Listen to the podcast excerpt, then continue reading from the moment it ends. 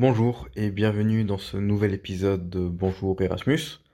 Aujourd'hui donc, je vais interviewer deux étudiants venus d'Allemagne et d'Autriche, Jacob et Joséphine. Sans plus tarder, commençons par les présentations. Bah, je commence volontiers. Ok. Bonjour, moi c'est Joséphine, je viens de l'Allemagne, je suis née à Munich, mais maintenant je vis à Berlin. Et je suis en train de faire mon Erasmus au CELSA, alors l'école de la communication de la Sorbonne, à Levallois. Et toi? Euh, moi, j'habite là. Euh, j'ai 22 ans. Je- J'habite en Autriche, dans un petit village. Et actuellement, je fais des études à la Sorbonne à Paris. Et plus exactement, je fais des études euh, linguistiques et de littérature. Comment vous avez connu euh, Parismus Alors pour moi, c'était ma coloc qui m'en a parlé parce qu'elle est aussi Mhm. étudiante Erasmus, elle vient aussi d'Allemagne.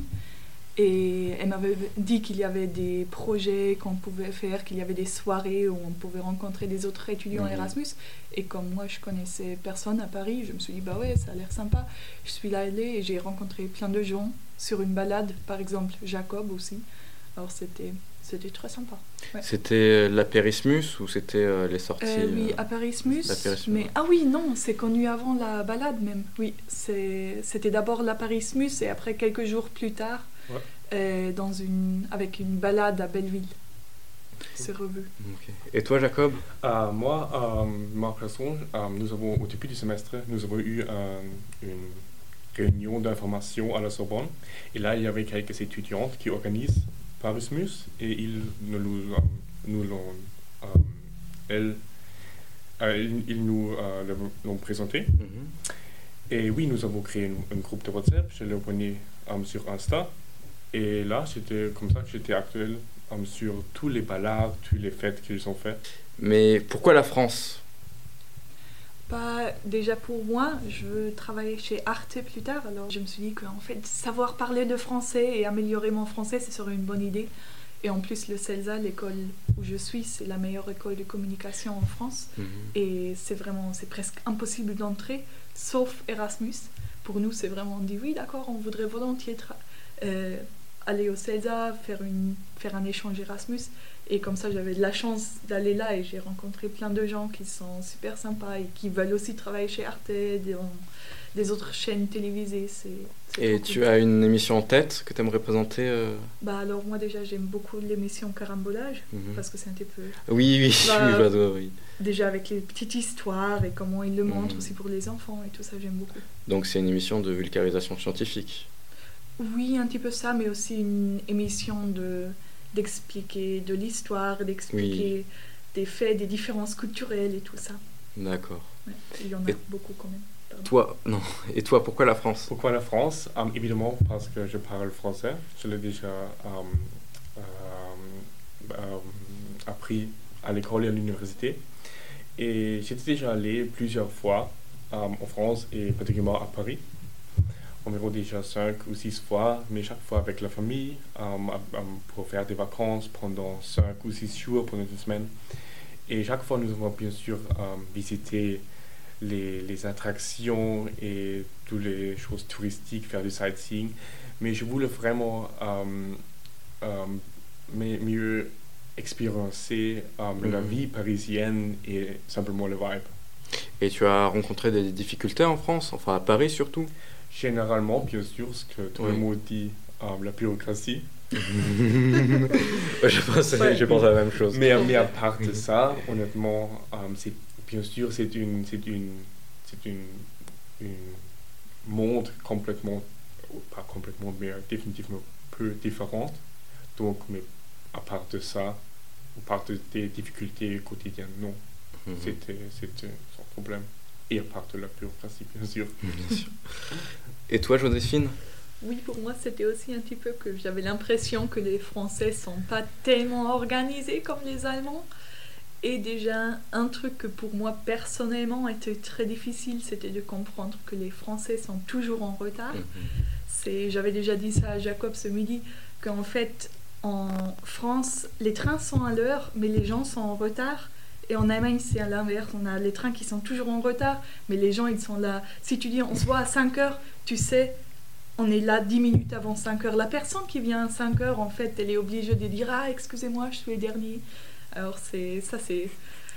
C'est très nouveau, c'est très autrement en, en France. En France, nous, c'est très simple c'est les trains et les gens qui sont en retard. Et sinon, est-ce que vous avez des endroits à conseiller? Genre des endroits que vous avez adorés en France?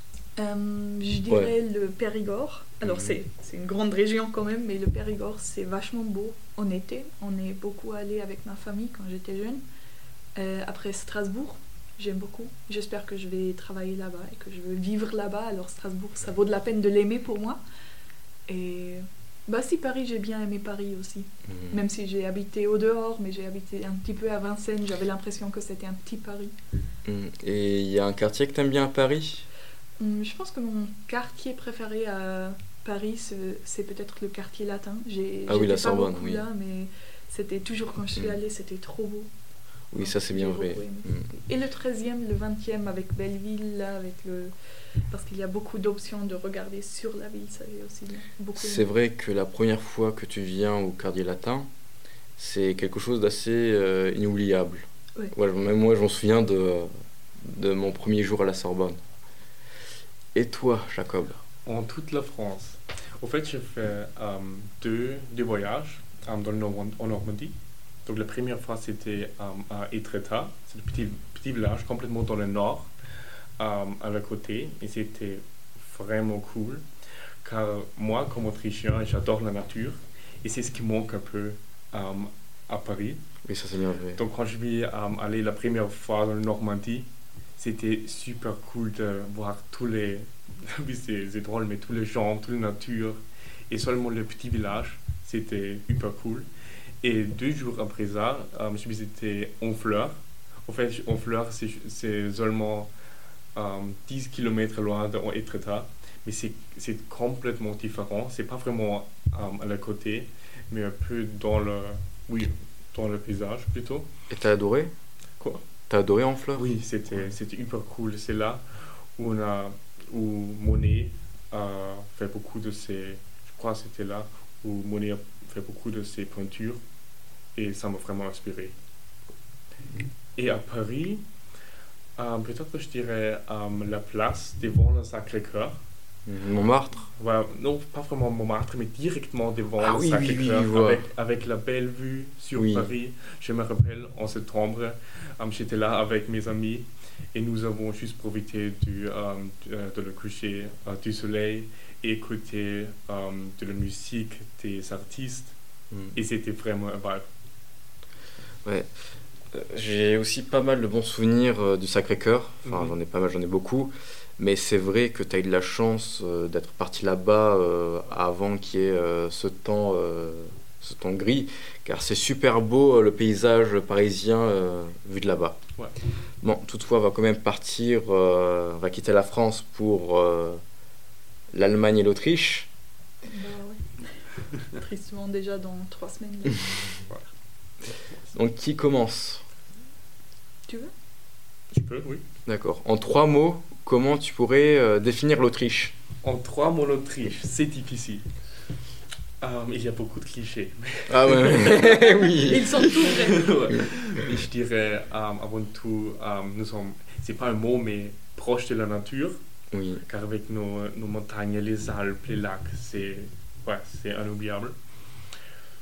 Donc je dirais hum, traditionnel, car nous avons beaucoup, bien sûr, beaucoup de culture et de traditions. Et troisième mot, je dirais faire du ski. Mhm. Ah oui. Car quand je suis, euh, je suis rentré, retourné en Autriche euh, pendant Noël et Nouvel An, la première chose que je fais, euh, c'est faire du ski.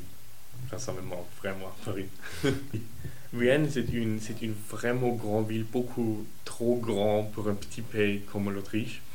Mais c'est vraiment cosmopolitain et, Mm. euh, et international. Et c'est complètement différent du reste euh, d'Autriche. On, dans le reste d'Autriche, je dirais, on parle vraiment, en ce qui concerne la langue, on parle euh, certains dialectes Mhm. et ça n'existe pas à Vienne. Vienne est trop cosmopolitain pour ça.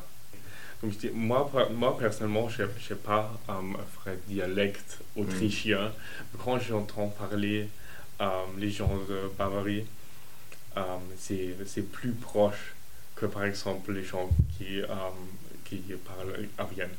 Mhm. Donc c'est la, et aussi la culture, tout ça Ouais, est vraiment pareil. ok.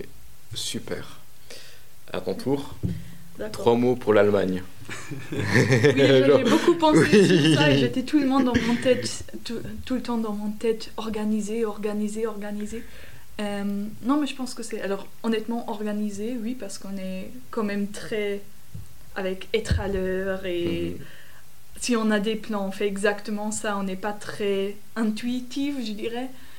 Euh, alors, en tous les cas, organisé, peut-être un petit peu anonymisé, ça c'est un truc parce que j'ai l'impression que dans beaucoup de pays, ou maintenant aussi en France, j'avais l'impression que les gens communiquaient beaucoup plus qu'en Allemagne. Par exemple, si je- j'étais dans le train pour aller à Barcelone il y a quelques mois déjà, et je me suis mis sur ma place, il y avait tout de suite une Française qui commençait à me parler, j'étais là, non mais je suis dans le train, laisse-moi tranquille, qu'est-ce que tu fais?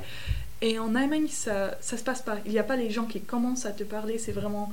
Chacun fait son truc, chacun est concentré Ça, c'est vraiment, euh, ça, c'est vraiment quelque chose de méditerranéen. Ça- ouais, c'est un Voilà. truc de sud-nord, peut-être Voilà. un petit peu.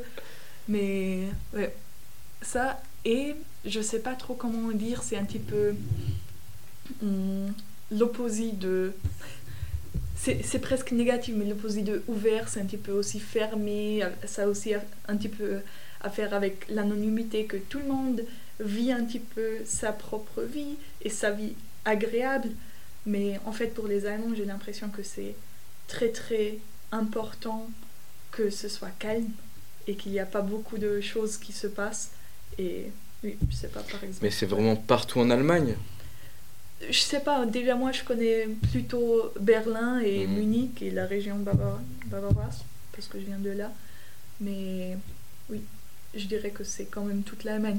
Sauf peut-être les grandes villes où, on- où il y a plein de gens Oui, bien sûr. différents qui communiquent plus, qui viennent peut-être pas de l'Allemagne et tout ça. Là c'est un petit peu autrement peut-être, mais sinon en Allemagne j'avais toujours un petit peu l'impression que tout le monde vivait sa propre vie et on n'avait pas, on n'était pas trop intéressé dans le contact. en fait. C'est vraiment dommage. Et est-ce qu'il y a une différence entre l'Allemagne et l'Autriche? C'est vraiment vaste. Ça peut être au paysage, les dialectes. Bah, L'Autriche, c'est beaucoup plus beau déjà. Euh, bah ouais, déjà comme moi, je viens de Bavière. Mhm. Alors c'est c'est assez précis. Jacob, il parle en, en autrichien, en guillemets. en- Pour Mhm. moi, c'est j'ai plus l'impression d'être à la maison quand quelqu'un de Hambourg me parle dans un dialecte de Hambourg. Quoi. Mais en fait, je pense que... Alors l'Autriche, vraiment, c'est beaucoup plus beau. Mais je trouve que l'Autriche aussi, ça, comme ça a beaucoup plus de nature et tout ça, j'ai l'impression que les gens sont plus près, ils sortent plus, ils font plus de sport et tout ça. Et euh, en Allemagne, on a vraiment des, des coins où il n'y a rien à faire. Par exemple, Ruhrgebiet. Mais nous avons la même chose, nous avons le Burgenland. Ah oui, d'accord. Non, mais Burgenland, quand même, on peut faire des randonnées et tout ça. C'est c'est pas terrible. C'est. Je sais pas. Il y a. Je sais pas du tout le traduire en euh, français, mais il y a euh, un truc de dire sur l'Allemagne Im Süden die Berge, im Norden das Meer und dazwischen Teer. Euh, ça veut dire qu'en fait, on a, on a la mer au nord et c'est hyper beau. Et après, en Bavière, au sud de la Bavière, on a les Alpes aussi, c'est aussi très beau. Mais entre ça, il y a beaucoup, beaucoup d'autoroutes. Et c'est ça qui définit en fait un petit peu l'Allemagne aussi. Les voitures et les En même temps, c'est un peu le pays de l'automobile. peu- Ouais, c'est ça. Mais ouais, j'aime quand même beaucoup. Et la cuisine en, en Autriche, c'est plus simple d'avoir des trucs végétaux en Allemagne qu'en Autriche. C'est vrai? Mhm. Oui, nous aimons, nous aimons la viande. Nous, aimons- nous aimons vraiment la viande. Oui, les Allemands aussi, mais ça, j'ai l'impression qu'on est un petit peu plus loin dans notre dévo- développement que les Autrichiens, mais peut-être j'ai pas raison non plus. Parce que moi, je connais juste la région Salzbourg. Alors, Oui, comme je l'ai déjà dit, nous sommes traditionnels. Et c'est vrai que vous avez un truc avec la viande. j'ai pas beaucoup passé de temps en Allemagne. Moi, j'ai passé beaucoup de temps en Suisse, donc à Zurich. Et c'est une dinguerie. Il n'y a eu pas eu une journée où je ne mangeais pas de viande. Ouais. La seule exception, c'était, c'est assez paradoxal, mais la seule exception, c'était la raclette, car il semblerait que c'était aussi, euh, ouais, c'était Ouais. aussi euh, végétarienne. Mhm. Mais c'est vraiment lourd. Ouais, voilà. Ouais. Mais la Mais raclette, il faut la Ouais. manger avec du Bündnerfleisch en fait, et c'est aussi de la viande après. C'est un- une espèce de jambon. J'ai la même, j'ai la même impré- l'impression, car ma, grand, ma grand-mère a toujours fait de la cuisine et chaque jour il y avait de la viande. Elle ne voulait pas vraiment manger végétalien. Donc c'est. Non, c'est pas trop une option pour les Allemands et non, les c'est- Autrichiens, j'ai l'impression. ouais. Mais déjà là en Allemagne, c'est si tu es dans des régions traditionnelles, c'est aussi tu essayes d'avoir quelque chose de végétal. C'est une fois j'étais quelque part en Thuringen Mhm. et j'ai essayé d'avoir un bah, quelque chose qui avait pas de viande, mais vous voulez pas de viande sur ça? Non, et s'il vous plaît, je prends, je prends vra- vraiment que le pain, ça va, ça va. Non, non, mais prenez de la viande, il faut manger de la viande. Non, mais non, arrêtez. Alors il, il, essaye de. Non, mais si t'as pas mangé de la viande, t'as pas mangé. C'est. Et vous pas, pensez quoi euh, du tartare Les steaks tartare Enfin, cette viande froide? Ah, euh, Oui. Euh, c'est horrible. C'est horrible. Oui, voilà, non, c'est bon, c'est hyper bon. Non, c'est. Ah Stop. Non. Non, c'est-. D'accord. Je sais que c'est de la viande crue, Ouais. mais c'est très bon. C'est un goût très viande. C'est j'a- cru. Là, je le mange plus. Oui, mais c'est bon quand même. On vient de manger des sushis, Jacob. C'était aussi cru. Mais c'est quelque chose de différent. ouais, d'accord. Bah ouais, c'est du poisson et pas. Comment trouvez-vous le système euh, universitaire français?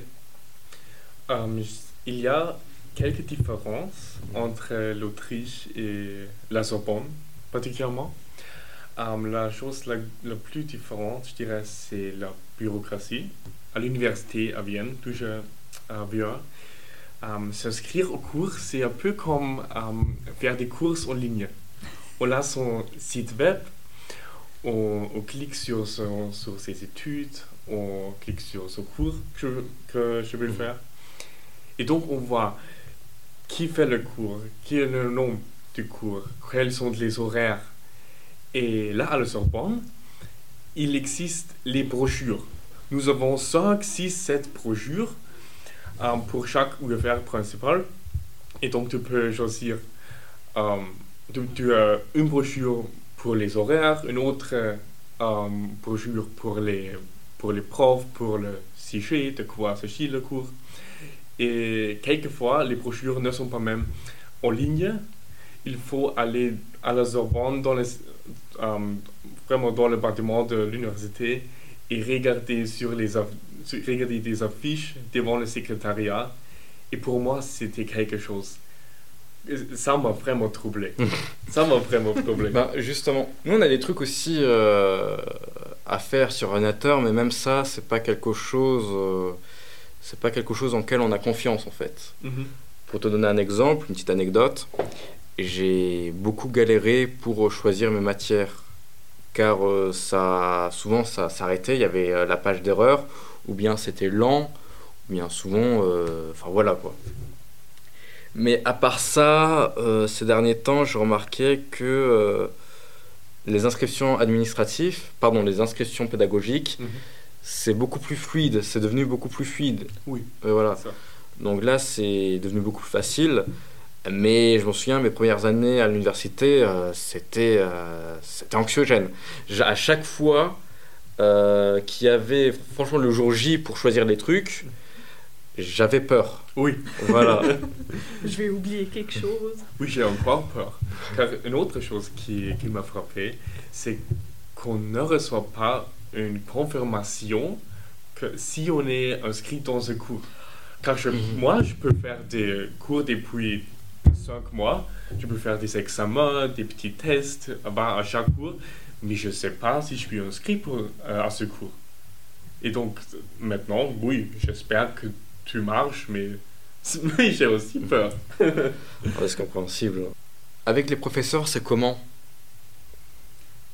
Alors déjà, moi je trouvais que le professeur en France c'était beaucoup plus déjà. CELSA c'est vraiment c'est une école, c'est pas alors c'est une université mais c'est une école haute, euh, même si ça appartient à la Sorbonne. Et j'avais l'impression que les professeurs c'était vraiment comme des professeurs à l'école. Mhm. C'était vraiment il y a un qui parle, les autres ils se taisent et il faut rien et, et en fait on n'était pas on n'était pas obligé de participer vraiment.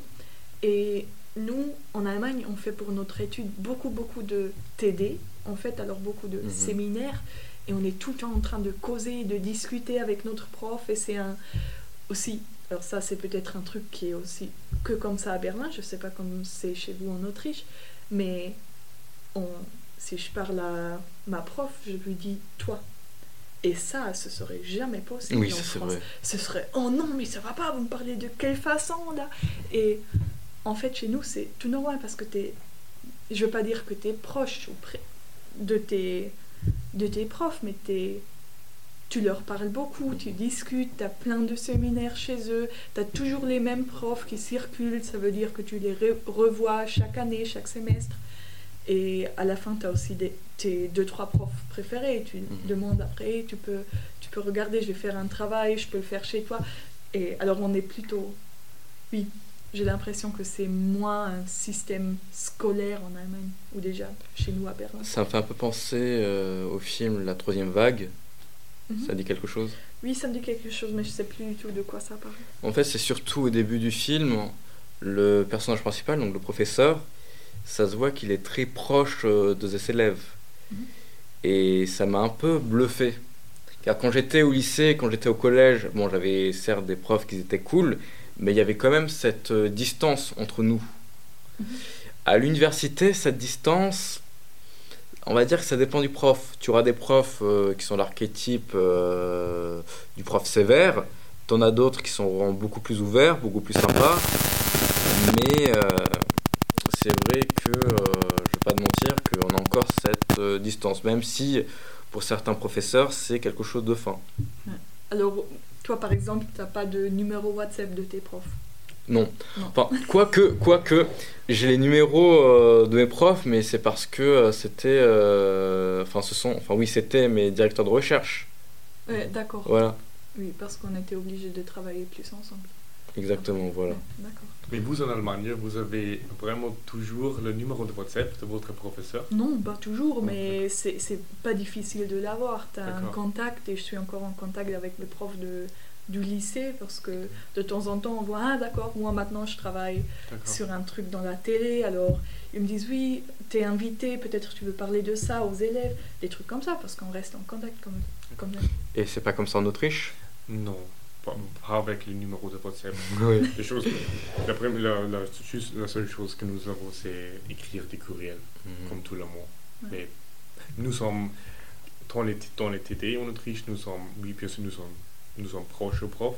Nous pouvons parler toujours avec eux, tout ça, mais nous sommes pas, nous, nous, nous disons pas toi. Donc ça reste une personne respectable. Ok, génial. Et ben, ultime question. Est-ce que vous avez dû. Est-ce que. Pardon. Et ultime question. Est-ce que vous avez euh, des trucs à dire aux autres étudiants étrangers? Hmm, Déjà, si vous n'êtes pas sur le campus Malzerbe ou Cléincourt ou un campus où il y a une, un crous, vraiment, allez au crous le midi. Paris, c'est hyper cher. Profitez du fait qu'il y a des crous. Moi, j'ai j'ai pas fait ça pour les premières deux mois. Vraiment chaque midi, je suis sortie pour aller manger. Et après, la bourse Erasmus, c'est beaucoup, mais c'est pas assez pour sortir et manger chaque jour.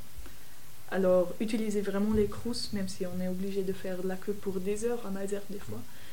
Euh, mais ça vaut vraiment de la peine.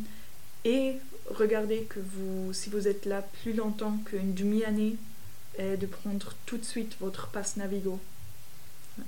Et toi, Jacob? Oui, je te conseille. Premièrement, ne vous inquiétez pas. Au début, c'est une complètement nouvelle, un nouveau monde. Donc, vous ne comprenez pas peut-être euh, tout ce que les autres disent, vous ne parlez pas peut-être parfaitement français, mais ne vous inquiétez pas, ça, devient, ça deviendra plus facile. Vous allez faire des amis, vous allez trouver une, euh, une routine quotidienne. Et, et deuxième conseil, ah, c'était un peu bizarre, mais contactez votre euh, ambassade euh, de votre pays à Paris. Car, euh, bien sûr, l'ambassade principalement est là pour des choses administratives, mais aussi pour, pour favoriser l'échange interculturel. Et parfois, ils font des, je sais pas, ils font des, des activités, des soirées Mhm. et tout ça. Et quelquefois même, comme dans mon cas, ils offrent un petit euh, peut-être travail, même si juste euh, pour faire du catering. Mais on entre en contact avec beaucoup de cool personnes et avec lesquelles je suis encore en contact. Et c'est vraiment, c'est vraiment cool. Génial. Ben, en tout cas, merci beaucoup euh, tous les deux euh, pour votre temps. Merci Oui, pour merci m'avoir de nous invité. Ainsi s'achève euh, ce deuxième épisode de Bonjour Erasmus. Merci euh, de nous avoir écoutés et on se dit à la prochaine. À la à la prochaine. prochaine.